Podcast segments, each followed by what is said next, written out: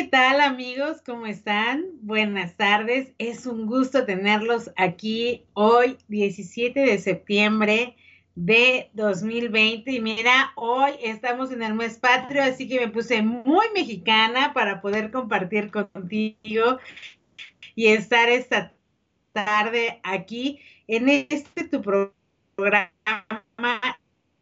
Está padre en este programa, reglas diferentes para la crianza de sus hijos y que de alguna manera ustedes aprendan la mejor manera de ser padres. Así que me da mucho gusto estar el día de hoy aquí y hoy estoy aquí solita para compartir contigo un tema súper interesante y le quise poner este tema, deja de ser un padre equilibrado. Y ahorita vamos a entrar en tema. Antes de entrar en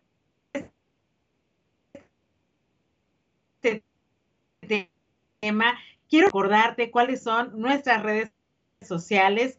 Estamos Facebook, Twitter. Recuerda que ya nuestra app de Caldero Radio para escuchar todos los programas de gran valor que tiene Caldero Radio para ti y que de verdad van a sumar a tu vida y a crear importantes. Así que no te pierdas nuestra programación. Grandes compañeros aquí compartiendo su conocimiento solamente para enriquecer tu vida. Así que no dudes en seguirnos en este tu programa.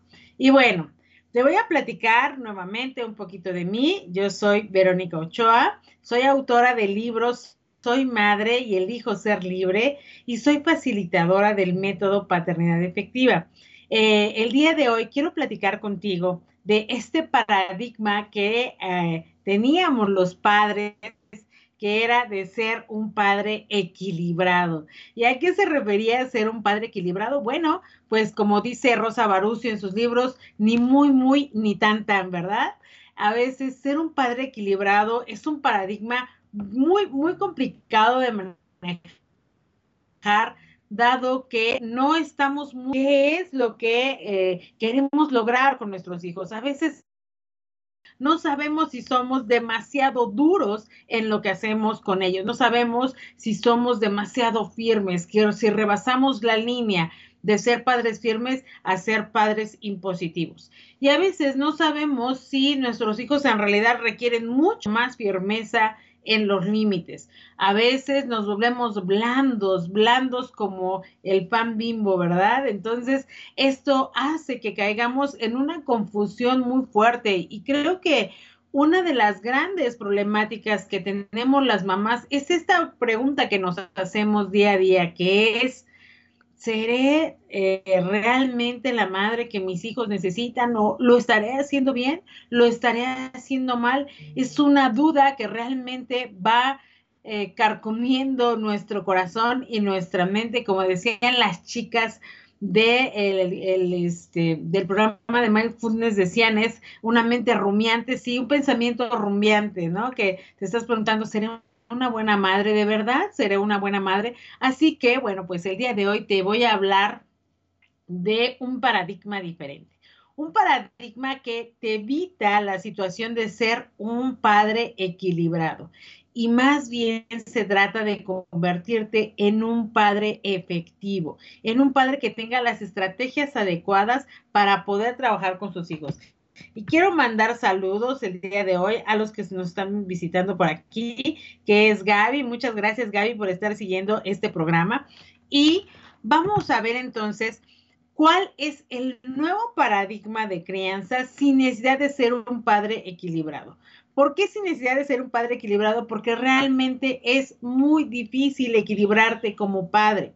¿Por qué? Porque el amor te gana. Y si eres un papá reactivo, la reacción te gana. Entonces, cuando te gana la reacción, ya en programas pasados habíamos platicado que esta reacción no funciona para transformar los comportamientos. Así que vamos con eh, este nuevo paradigma de ser padres que dice lo siguiente.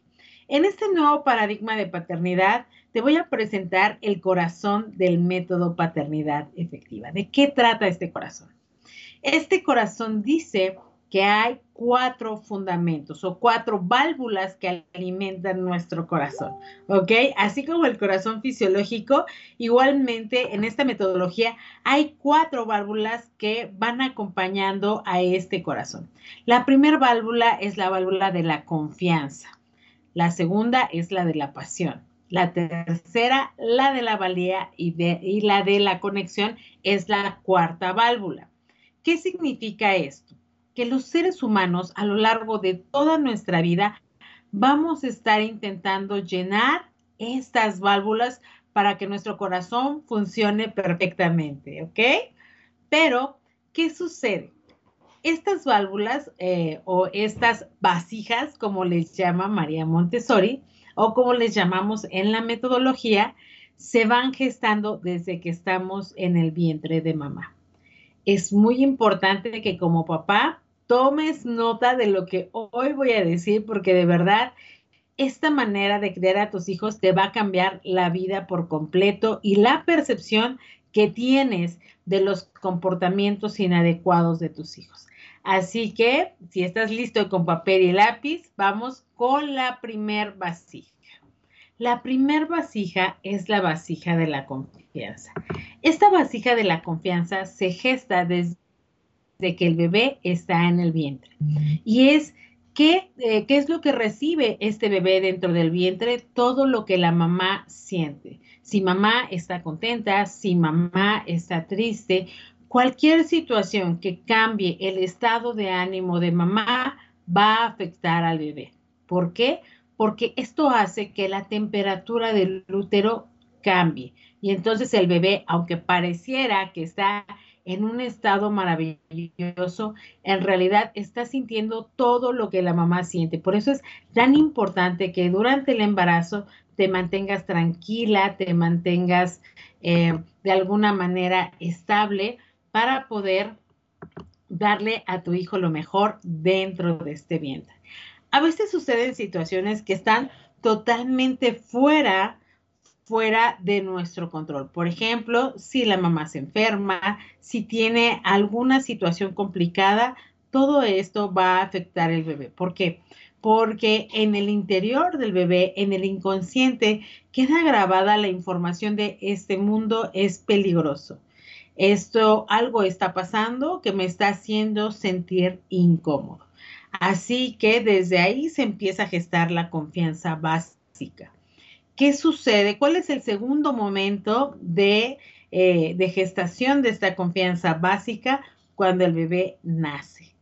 Si el bebé nace de manera natural, una manera de llegar al mundo, al mundo, perdón, armónica, una manera tranquila, una manera suave, en la que mamá y bebé se están esforzando por nacer, bueno, entonces esta confianza estará llena diciendo al bebé, eres bienvenido a este mundo, eres recibido, te esperábamos, pero ¿qué pasa cuando el bebé es, eh, llega a este mundo a través de una cesárea, de un nacimiento violento? ¿Ok? Pues bueno, eh, lo empujan para sacarlo del cuerpo de mamá. Una vez que sale del cuerpo de mamá, es eh, abrazado por los doctores en un lugar demasiado frío como son los quirófanos y de pronto nitrato de plata en sus ojos y de pronto lo, lo limpian y tarda mucho tiempo a veces en acercarlo a mamá y si obviamente es un bebé que tiene complicaciones, más tiempo se tarda en llegar a mamá. Todo esto le genera al bebé desconfianza piensa que el mundo al que está llegando es un mundo hostil, es un mundo que no lo recibe de la mejor manera, ¿ok? Entonces esto va fracturando esta vasija de la confianza. Y hay un tercer momento más de esta vasija de la confianza, que es cuando el niño es completamente dependiente de sus padres. Cuando el bebé pide eh, alimento, cuando pide cambio de pañal, cuando pide ser abrazado, cuando tiene frío, quiere que lo abracen. Entonces, en este momento también se está gestando la confianza. ¿Por qué? Porque en este momento el bebé tiene la necesidad de necesitar. si sus si, todos, si todas estas cosas son llenadas y sus necesidades básicas son llenadas eh, por los padres, entonces estas necesidades serán cubiertas y él sabrá que puede confiar en el mundo en el que está y que puede pedir al mundo lo que necesita porque la necesidad será llenada. Pero, ¿qué pasa cuando estas necesidades no son llenadas del todo? Hay algunas familias que manejan información no tan adecuada o información apegada a las creencias, ¿no? Información como no le des de comer tan seguido, tiene que comer cada tres horas, ¿Te acuerdas que ya tuvimos aquí a los especialistas en lactancia que nos hablaron de esto? Eh, que no lo cargues porque se va a acostumbrar a los brazos, déjalo que llore porque tiene que hacer pulmones, cosas que en realidad lo que están haciendo es fracturar la vasija de tu hijo fracturar la vasija de la confianza. Así que en este tercer momento es muy importante que tú atiendas todas sus necesidades y que sepas realmente que tu hijo necesita sentirse bienvenido a este mundo, sentirse visto, aceptado, cuidado, atendido y apoyado por ti. No importa ya aquí esto que te digo, no, importa la edad que tenga. Siempre para darle confianza a tu hijo necesitas sentirse visto por ti. Sentir que tiene la oportunidad de poder conquistar el mundo, que tiene la oportunidad de poder hacerlo todo. Y sentir que eh, es reconocido eh, por sus dones y por sus y poder potenciar estos dones. Así que es muy importante que tú reconozcas qué es lo que tu hijo tiene, qué es lo que sí hace, ¿no? Lo que sí hace bien y potencializar eso que sí hace bien para que él pueda acrecentar su confianza. Es muy importante también para la confianza eh, sentirse protegido y, y, sentirse seguro contigo. Y sentirse capaz de tomar riesgos, saber que puede hacer muchísimo más cosas. Así que la vasija de la confianza es indispensable que la trabajes con tus hijos. ¿Qué pasa con un niño que no confía? Bueno, primero que nada, no confía en los demás no confía en sus amigos, no confía en sus padres y bueno, son este tipo de niños que se niega a hacer cosas diferentes. Así que si tu hijo presenta alguna característica de estas, es muy importante que lo estimules a hacer cosas nuevas, que lo estimules a tener retos nuevos. Mira, este juego que había antes que se llamaba eh, Candy Crush, que ahorita hay uno que está mucho de moda que se llama Roblox. No tengo mucha idea de cómo, cómo eh, se está llevando a cabo, pero Candy Crush, por ejemplo, era un juego que era por niveles. ¿Qué pasaba con esos niveles? Los niveles de Candy Crush era un juego muy colorido y conforme iban avanzando, iban pasando al siguiente nivel. Ajá, Candy Crush decía, has pasado al siguiente nivel. ¿Qué hace esto? Pues genera confianza y emoción en la gente de continuar. Lo mismo te sugiero para tus hijos. Crea retos, crea retos nuevos cada día. Retos que les permitan saber que sí pueden lograr las cosas y que entonces pueden avanzar al siguiente nivel. Y los siguientes niveles también tienen que ser súper divertidos. Y no con yo quiero decirte que todo el día vas a estar creando estrategias, porque a mí me pasaba cuando yo empecé la metodología que decía, es que es todo el día haciendo estrategias y en qué momento haces lo que tienes que hacer como mamá, ¿no? Hacer la comida, trabajar, en qué momento lo haces, hasta que me di cuenta que se convierte en una filosofía de vida y que pueden ser retos que incluso te ayuden a ti en la participación en el hogar, ¿no? Retos como hacer la comida, cómo hacer la cena, cómo cortar la verdura, como eh, hacer, no sé, cosas como lavar las ventanas, cosas que en realidad para ellos sea un reto, pero que tú seas quien le ponga un ambiente divertido a ese reto. No ocupes los quehaceres del hogar para castigar a tu hijo, porque entonces él va a creer que esto es sumamente malo, es tan malo hacer que hacer que hasta me es impuesto como un castigo. Así que yo te sugiero que eh, descartes esa situación como castigo para tus hijos. ¿Ok?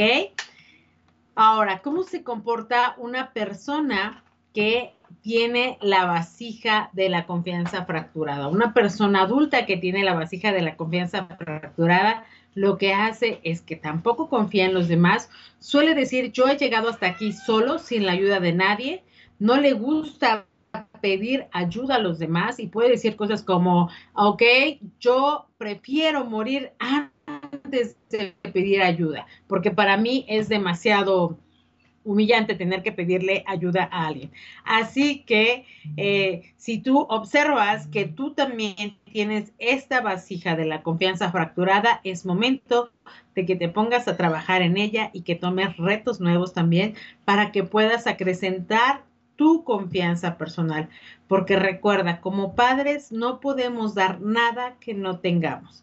Yo no le puedo decir a mi hijo que confíe en él si yo no he empezado a confiar en mí, si yo no he empezado a confiar en los demás y si no he empezado a confiar en el mundo que me rodea. Así que es muy importante que si tú observas que eres tú quien tiene esta vasija de la confianza fracturada, te abras a la posibilidad de empezar a trabajarlo. Vamos ahora con la segunda vasija. Espero, de verdad, aquí si tienen dudas o algo, con mucho gusto puedo contestarlas con el chat. Muchas gracias, este, Ara, por estar aquí. La segunda vasija es la vasija de la pasión. Y esta vasija de la pasión se empieza a gestar cuando los niños empiezan a caminar. Y empiezan a caminar y empiezan a querer explorarlo todo, ¿verdad? quieren meterse todo lo que encuentran a la boca, quieren agarrar la tierra, quieren jugar con el agua, quieren hacer muchas cosas. Y lo más importante en esta etapa es que les permitas explorar todo lo que puedan, que les permitas enlodarse, que les permitas ensuciarse y sobre todo que adaptes el medio a ellos. No son ellos quienes se tienen que adaptar a tu casa. Si tienes, por ejemplo, cosas de cristal que se pueden romper a las manos, pues las tendrás que quitar. Abre los espacios para que ellos caminen, para que ellos exploren y para que ellos experimenten. Porque esta pasión se gesta aquí, pero bueno, hay quienes duramos toda la vida buscando una y otra y otra cosa que nos llene de amor hacia lo que hacemos.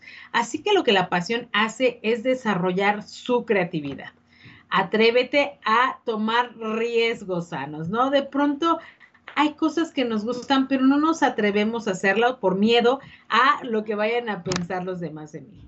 Esta pasión tiene que ver con tener el gusto por descubrir cosas nuevas, por ir en la búsqueda y tener el gusto por divertirte y salir de lo conocido, que tu vida no sea monótona, métele un poco de pasión.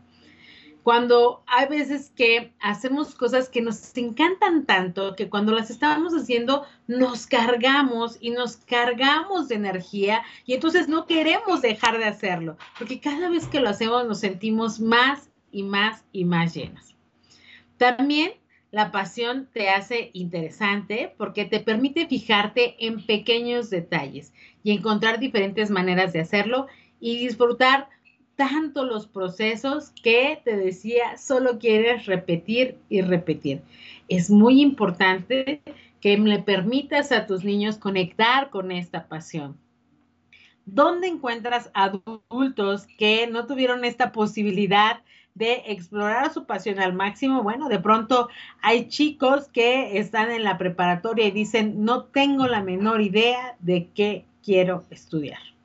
¿Por qué? Porque están desconectados de su pasión. No saben exactamente qué es lo que más les gusta. Tal vez esta manera de explorar ha sido demasiado limitada. Y entonces eso no les permite saber qué es lo que realmente les gustaría hacer para siempre. Así que es muy importante que eh, les permitas explorar para que ellos no tengan esta problemática. Si tú como papá observas que tu vasija de la pasión está fracturada, que en este momento no hay nada que le dé em, como alegría a tu día, que no hay nada que le dé esa chispa de querer hacerlo una y otra y otra vez, bueno, es momento de recordar qué era eso que más amabas hacer. Y de verdad pueden, pueden ser cosas tan sencillas como la verdad es que a mí lo que me encantaba era cantar cuando era pequeña y cuando cantaba me sentía completamente llena y feliz. Bueno, pues llegó el momento de empezar a cantar nuevamente. O tal vez te gustaba bailar, así que llegó el momento de bailar nuevamente y entregarte realmente a lo que amas hacer. Y permítete vivir esta pasión al máximo. Porque, o nuevamente te digo, no podemos dar lo que no tenemos. Si nuestros hijos no nos ven apasionados con lo que hacemos, llenos de vida, llenos de alegría, ¿cómo le pido a mi hijo que se llene de esa pasión y que vaya en la búsqueda de lo que ama hacer? Si yo no estoy dándome la oportunidad de ir por lo que amo hacer. Así que te invito que te observes y que veas cuáles son cuáles son las cosas que te apasionan y que no las pierdas de vista. Lo más importante para educar a nuestros hijos es que empecemos por nosotros mismos y de esa manera poderles transmitir lo que realmente queremos. Pues, ¿cómo vamos con estos dos fundamentos? Te das cuenta que cuando nos enfocamos en los fundamentos, no es necesario ser un padre equilibrado. Y te voy a decir por qué. Porque un comportamiento inadecuado siempre tiene que ver con una vasija, con una vasija que tu hijo está intentando llenar a través de ese, de ese comportamiento inadecuado. Así que es muy importante que a partir de que tengas esta información, observes a tus hijos y te des cuenta qué fundamento están intentando llenar. Así que, bueno, pues vamos con el tercer fundamento. El tercer fundamento es el fundamento de la valía. Y este fundamento tiene que ver con el sentido del valor personal. Este fundamento se gesta cuando los niños comienzan a hablar más o menos a los dos años, dos años y medio, año y medio, dos años y medio se gesta cuando empiezan a hablar y cuando empiezan a expresar lo que quieren, lo que piensan, lo que sienten y lo que hacen. Los niños están completamente conectados. A los adultos nos pasa mucho que pensamos una cosa, sentimos otra, creemos otra, pero actuamos de otra completamente diferente. Los niños no tienen esta problemática, están totalmente conectados. Y es entonces cuando nos enfrentamos a los terribles dos. Y nos enfrentamos porque ellos están buscando una manera de expresarse con nosotros. Cuando eran bebés, solamente lloraban y sus necesidades eran atendidas. Pero ahora que ya hablan, parece que no entendiéramos sus necesidades. Entonces, ellos se ven en esta necesidad de sentirse vistos, de sentirse valiosos y quieren llamar nuestra atención o hacernos saber qué es lo que necesitan. ¿Por qué lo hacen? Justamente porque están conectando con su valor personal cuando un niño te está retando, cuando un niño está tratando de hacer eh, cosas que tú no le estás permitiendo, está conectando con su valía. ¿Por qué? Porque te está diciendo, lo que yo quiero, pienso, siento, sí vale. Y lo tengo que hacer valer de alguna manera para ti. Así que es muy importante que sepas que este valor personal es algo bien importante que los va a acompañar durante toda su vida, porque esta valía le va a permitir sentirse infinitamente valioso, merecedor de una vida próspera, abundante y feliz. Y dime, ¿quién de nosotros no quisiera tener hijos prósperos, abundantes, felices? ¿No te encantaría? ¿No te encantaría tener hijos así? Bueno, pues si tu contestación es que sí, es momento de que tú también como padre seas un padre que se sienta infinitamente valioso y merecedor. de una vida próspera, abundante y feliz. Y es momento de crear esa vida próspera, abundante y feliz para que tus hijos vean que, que sí se puede, que sí puedes tener esta posibilidad de seguir creciendo, de seguirte expandiendo. Así que la valía tiene que ver con el significado que te das a ti mismo. ¿Qué significado te das a ti? ¿Cuánto vales tú o cuántas veces te traicionas? ¿Cuántas veces te pasa esto que por quedar bien con los demás te traicionas a ti mismo? Así que es muy importante en la valía sentirse valorado y saber que puedes ser capaz, apreciado y reconocido por los demás, que los demás también te vean y aprecien esa valía tuya. Y tiene que ver también con saber manejar la frustración y tus errores. Fíjense que eh, en el caso de la frustración, a mí hay un ejemplo que me encanta muchísimo de Rosa Barucio que dice que eh, les permitamos a nuestros hijos frustrarse, porque en esta época pareciera como que quisiéramos evitar la frustración de ellos, quisiéramos evitar que ellos pasaran por estos momentos del no, ¿no? Ok, de no, esto no puede ser. Y quiero decirte que cuando ellos se enfrentan a estos momentos en que tú les niegas las cosas por la razón que sea, es importante que ya les permitas vivir el proceso completo. A, veces pasa que les dicen los, los hijos a sus papás, oye papá, préstame el teléfono. No, no te lo presto. No, es que yo lo quiero, presta. Y entonces, ¿qué hace el papá? Le entrega el teléfono. Y bueno, ya toma para que te calles. Si ya le dijiste que no, mantente firme en tu decisión. ¿Por qué? Porque vas a ganar algo súper importante. Vas a tener que vivir el momento, claro, el momento del dolor de tu hijo, pero vas a ganar algo súper importante que es su madurez. Recuerda que en este proceso de frustración, el niño primero, pues se enoja, porque obviamente conecta con eso que no pudo obtener, que es la frustración, viene el enojo y después del enojo viene la tristeza, el llanto. Ajá. Y entonces ese momento hay que vivirlo con ellos, no tratando de interactuar con ellos como un, no, hijo, comprende, mira que no, permítele que lo viva solo, estás tú cerca, pero permítele que él conecte con ese dolor, con ese sufrimiento. Después del sufrimiento y ese llanto, viene algo que es la calma. se va calmando poco a poco hasta llegar a la paz. Y una vez que pasa la paz, viene algo hermoso, que es esta resiliencia que le permite saber al niño que pese a no haber obtenido lo que quería, puede continuar con su vida, puede seguir feliz.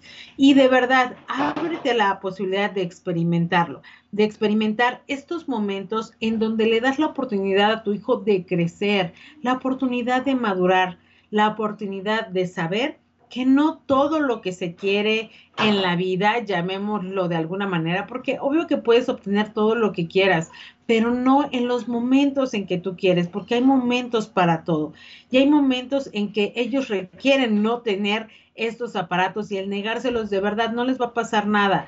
El enfrentarlos a la frustración no va a pasar nada, porque en la vida real, ¿cuántas veces los adultos nos enfrentamos a cosas que no salen como quisiéramos? ¿Y qué hacemos? ¿Nos quedamos enganchados en eso? ¿Nos quedamos tristes porque no salió o buscamos otra posibilidad de conseguirlo? O tal vez incluso cambiamos de idea, ¿no? O sea, esto no se dio, mejor voy a hacer esta otra cosa y esto estoy seguro de que sí se va a dar. Así que es muy importante que sepas que enfrentar a tu hijo a la frustración le va a permitir generar mayores procesos de resiliencia, es decir, reconectarse nuevamente con la felicidad y saber que la vida sigue y sigue feliz pese a todas las circunstancias que estén a su alrededor, que puede continuar feliz con su vida aunque las cosas no salgan como él o como ella quiere. Así que también esta valía se consolida a través de la forma en que pensamos. Por lo tanto, es muy importante que empieces a sembrar en tus hijos creencias empoderantes.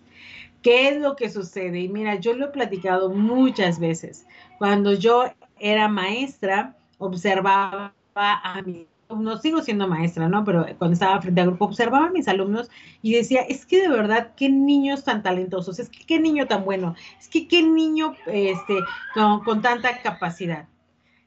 Y los papás, por ejemplo, eh, eh, sacaban a sus hijos de las actividades deportivas, se enfocaban en otra cosa, no es que mi hijo está muy mal en matemáticas y entonces ya no puede venir porque va a la clase de matemáticas y decía, ¿por qué? ¿Por qué los papás no alcanzan a ver todos los talentos que tienen sus hijos? ¿Por qué no alcanzan a ver todo lo maravilloso que son? ¿Y sabes cuándo me di cuenta por qué, por qué los papás lo hacían de esa manera?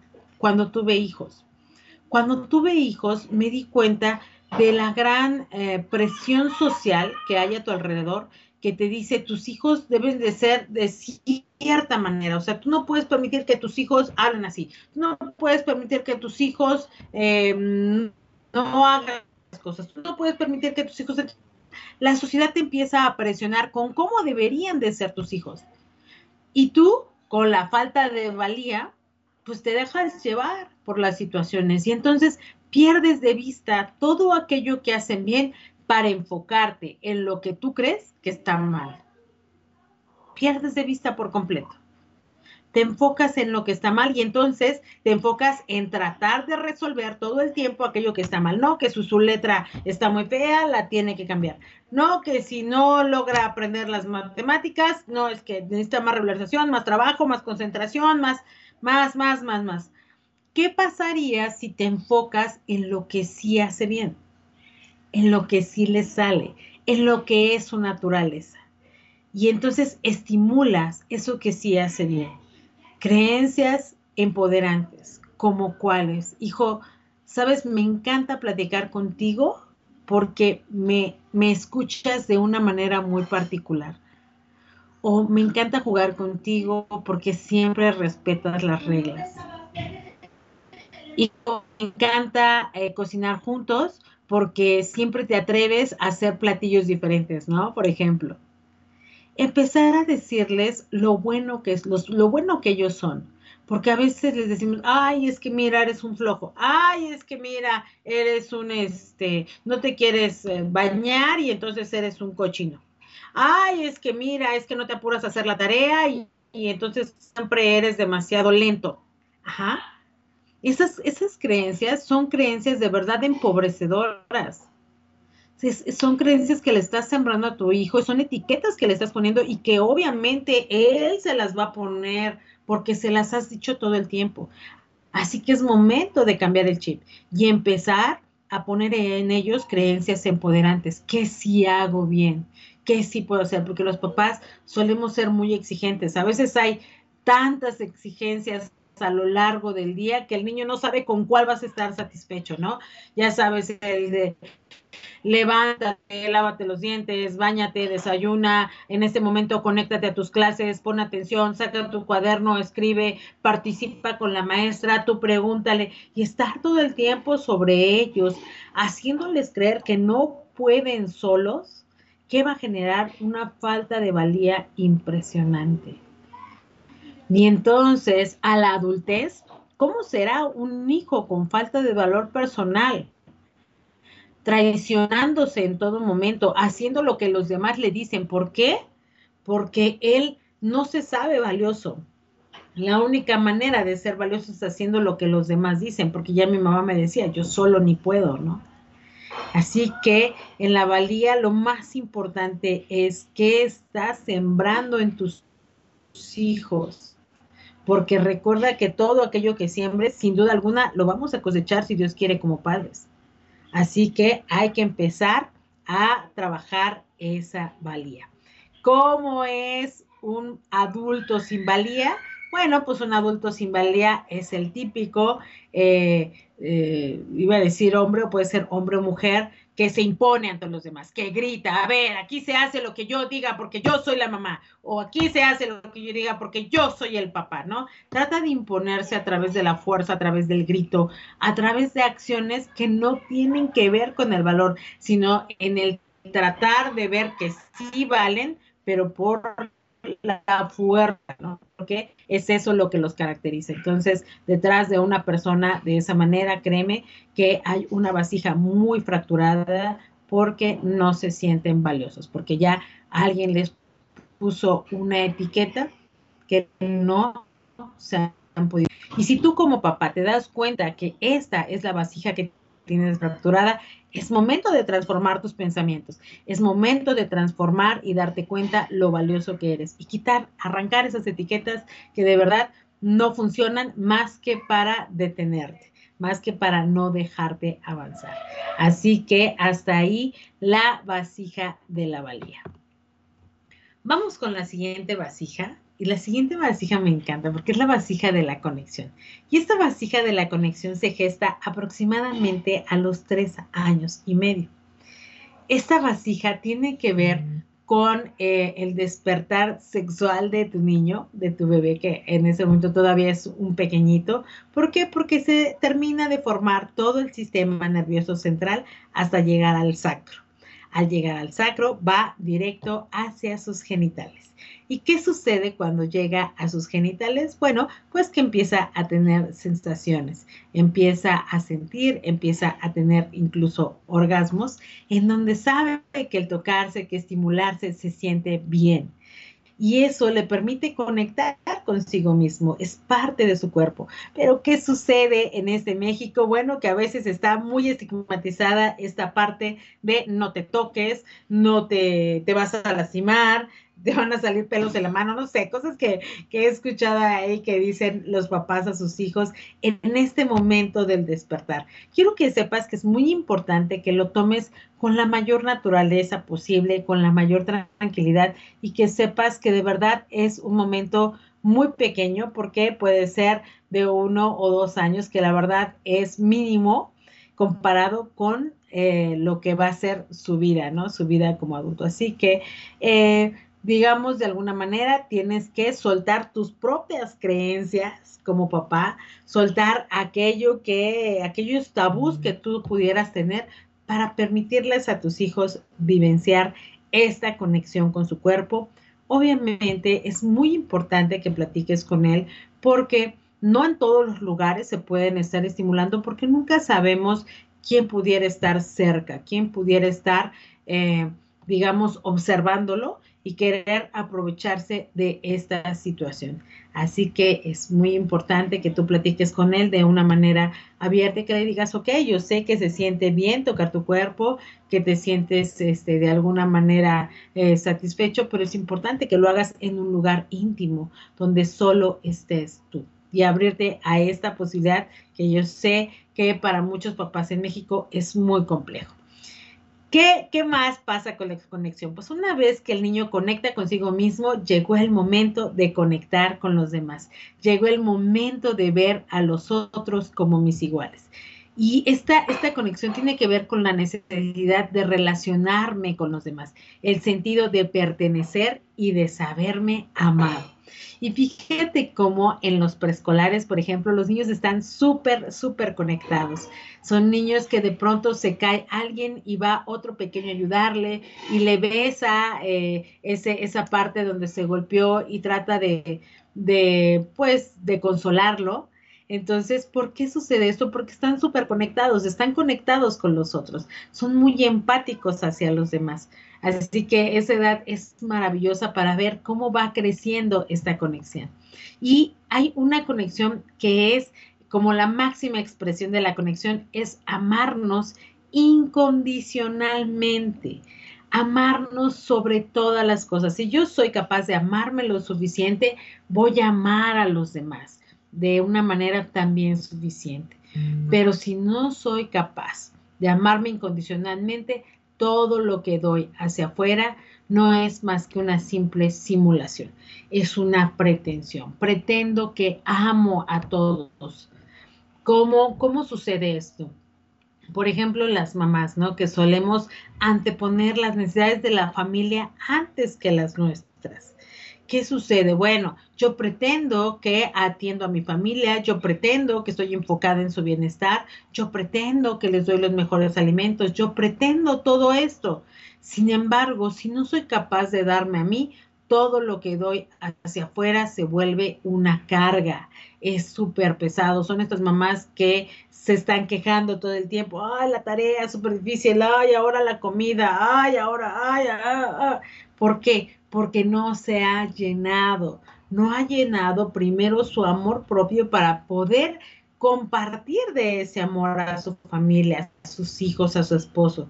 Así que es súper importante primero llenar tu amor propio para poderle dar a los demás un amor mucho más genuino, mucho más real. También esta conexión tiene que ver con saber vincularte con los otros de la misma manera, sin miedo a que te lastimen. ¿Qué tanto tú como adulto te abres a esa posibilidad de abrirle tu corazón a las personas? O siempre te estás ocultando tal vez detrás de una máscara, ¿no? Una máscara que, eh, que no te permite abrirles el corazón a los demás porque sabes que en cualquier momento te van a lastimar como ya fuiste lastimado alguna vez. Así que ahí estás viendo ya cuáles son las expresiones de esta conexión y si tú te ves en alguna, tú te cachas, es momento de trabajarlo. Muchas gracias Maribel por estar viendo el programa del día de hoy. Ok, ¿qué más tiene que ver con la conexión? Bueno, pues tiene que ver en la unión al otro, tiene que ver con cuánto te amas y en qué condiciones está tu autoestima.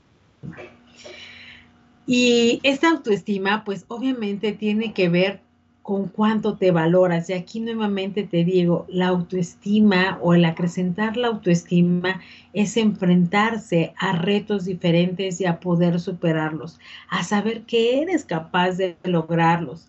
Alguna vez con una psicóloga, eh, eh, cuando mi hija estaba en preescolar, dejó de hablar porque la presión de la maestra era demasiada.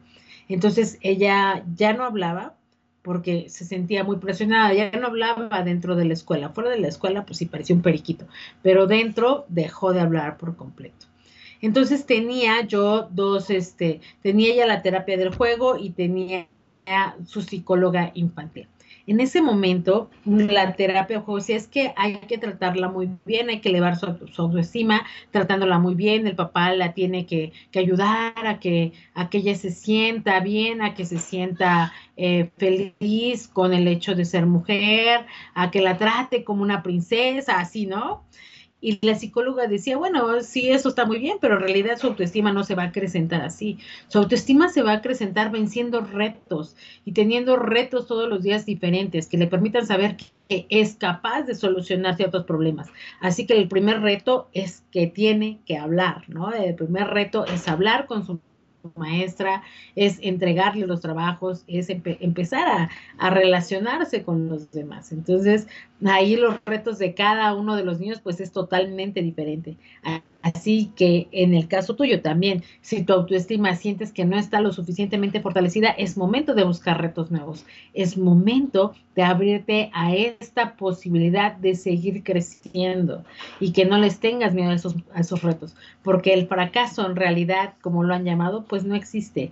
Es como un escalón más para llegar a tu objetivo. Así que de esa manera te vas a dar cuenta, pues, que el fracaso es solamente un supuesto que nos han enseñado, pero en realidad eh, estamos aquí para experimentar. Mientras más experimentemos, mejor nos van a salir las cosas. Así que podemos también equivocarnos muchísimas veces. El estado más elevado de la conexión, pues es el amor, pero no el amor romántico que nos han vendido, ¿verdad? No el amor de pareja, no. Eh, esta conexión tiene que ver con un amor radial un amor que llega a todo el mundo, un amor en donde logramos ver al otro como nosotros mismos, sabiendo que el otro es mi propio yo y que cualquier cosa que pueda hacer en contra de otros, realmente me la estoy haciendo a mí. Y no solamente estoy hablando de los seres humanos, no solamente estoy hablando de hacerle una cosa al prójimo, sino de maltratar la naturaleza, de cortar un árbol, por ejemplo. Cuando corto un árbol, sé que me estoy suicidando porque es el árbol el que me da el oxígeno y ya no me lo va a poder dar. Y entonces tengo esa conexión tan grande de saber que somos uno mismo, el árbol y yo porque yo vivo de Él y Él vive de mí. Una conexión tan grande que te haga saber que los animales son seres vivos, seres vivos que a veces pareciera que te dan mensajes, que puedes hablar con ellos, ¿no? Que te están acompañando todo el tiempo. ¿Qué pasa también con las flores, con las plantas, con el cielo, con los ríos, con los mares? Todo aquello que el día de hoy podremos proteger. Y mira, para mí es asombroso ver cuando yo era pequeña, como este comercial que, que ciérrale, ¿no? Al agua, ciérrale, ciérrale al agua para que no se nos acabe. ¿Y cuántos, cuánto tiempo ha pasado de ese momento al día de hoy, en donde hay un chorro de chavos que no comen animales por amor a, esos seres vivos, ¿no? Porque consideran que no es un acto eh, tan digno y que eh, en este momento, cómo se está animales para su consumo es excesiva. O sea, se, matan animales como si tuvieran que alimentar a millones y millones y millones que no somos tantos. ¿Y cuánta comida se desperdicia? ¿Cuánta comida hay en el basurero que desperdiciamos? ¿Por qué? Porque eh, hay comida a veces de más y entonces abusamos de estos animales y la manera también en cómo son este en cómo son maltratados no así que es súper importante que esta conexión se vea acrecentada. A mí de verdad me enorgullece ver a tantos chicos enfocados en la protección de animales enfocados en el cuidado de los mares cuidado de los ríos, en el cuidado de los bosques, en el cuidado de las selvas. Entonces, tanta gente que se ha entregado tanto a esta conexión que logra conectar con la naturaleza, que es quien todo nos lo da. Así que hasta aquí estos cuatro fundamentos. ¿Qué te quiero decir? ¿Qué, es lo que tú puedes hacer ahora con esta información? Tienes que darte cuenta que tus hijos en realidad tienen comportamientos inadecuados porque están intentando llenar una de estas cuatro vasijas y que es muy importante que estés muy claro en que estas vasijas las llenamos toda la vida. Estas vasijas, aunque te presenté hoy el momento de la gestación, son cíclicas, es decir, va a haber momentos o fases sensibles en que las puedes volver a llenar, en que puedes enfocarte nuevamente en el llenado de esa vasija. Y por ejemplo, vamos a hablar de la primera, la de la confianza, ¿no? Que se genera en el, vientre, ya decíamos. Pasan a los ocho años y nuevamente requieren llenar esta vasija de la confianza porque están pasando por un momento muy doloroso, que es la edad del no retorno, en donde los niños se dan cuenta que no hay vuelta atrás y que no van a volver a ser bebés. Y el tercer momento del llenado de la vasija de la confianza es cuando tienen aproximadamente 14 años, cuando su cuerpo está cambiando, cuando su rostro está cambiando y cuando necesitan interrelacionar con más gente. Así que es muy importante en esa mente enfocarte en llenar la vasija de la confianza a través del hacer, a través del hacer cosas nuevas. Así que, bueno, eh, puedes notar que cada comportamiento inadecuado está intentando llenar una vasija, una vasija que en ese momento se encuentra fracturada y que tú eres el encargado de llenarla. Por otro lado, hay muchos papás que tienen las vasijas fracturadas y que pretenden que sean sus hijos quienes los llenen a ellos. Por ejemplo, cuando te enfrentas a un adolescente que te conteste, que te dice, no, no, no voy a hacer lo que tú quieres, no, no voy a ir a la casa de mi abuela, no, no voy a hacer eso tampoco. Y si el papá también tiene fracturada la vasija de la valía, ¿qué hace? Tú lo haces porque lo digo yo, porque yo soy tu padre, yo soy aquí quien manda yo soy quien dirige esto, así que vas a hacer lo que yo diga. Y entonces, en lugar de llenar su vasija, está golpeándola todavía más, fracturándola todavía más. En lugar de llenar su propia vasija para darse cuenta que su hijo está necesitando ser visto y ser valioso. Así que, papás, te voy a dejar esta tarea súper importante esta semana. Observa las vasijas de tus hijos. ¿Qué vasijas tienen tus hijos fracturadas y qué vasijas tienes tú fracturadas? Eso también es súper importante para poder llenar a tus hijos. Así que bueno, hasta aquí este tema de deja de ser un padre equilibrado para convertirte en un padre realmente efectivo, teniendo esta, esta herramienta tan hermosa, las cuatro vasijas que te van a perder los malos comportamientos de tus hijos. Y quiero aprovechar para invitarte a los círculos de crianza que ya están por, este, por salir otra generación de círculos de crianza. ¿Qué son círculos de crianza? Bueno, es un grupo de papás que trabajan juntos durante 14 sesiones. Trabajamos juntos durante 14 sesiones y solamente tenemos lugar para 10 papás. ¿Por qué para 10 papás? Bueno, porque estos 10 papás vamos a trabajar con ellos a profundidad, no solamente con las vasijas, sino con las estrategias más novedosas del método paternidad efectiva y estamos trabajando en estos círculos con mucho amor, con mucho acompañamiento para llevarte a transformar tu dinámica familiar. Así que te invito a que me sigas en mis redes sociales. Mi nombre es Verónica Ochoa. Mi fanpage es Padres Conscientes y claro, me puedes encontrar a mí mandándome un WhatsApp al 55 29 71 40 99. Nuevamente te repito mi WhatsApp 55 29 71 40 99 y no te pierdas la posibilidad de estar en estos círculos de crianza que de verdad van a transformar tu vida. Pues deseo que tengas una linda tarde y me sentí muy contenta de estar contigo acompañándote en este maravilloso programa. Que tengas linda tarde. Bye.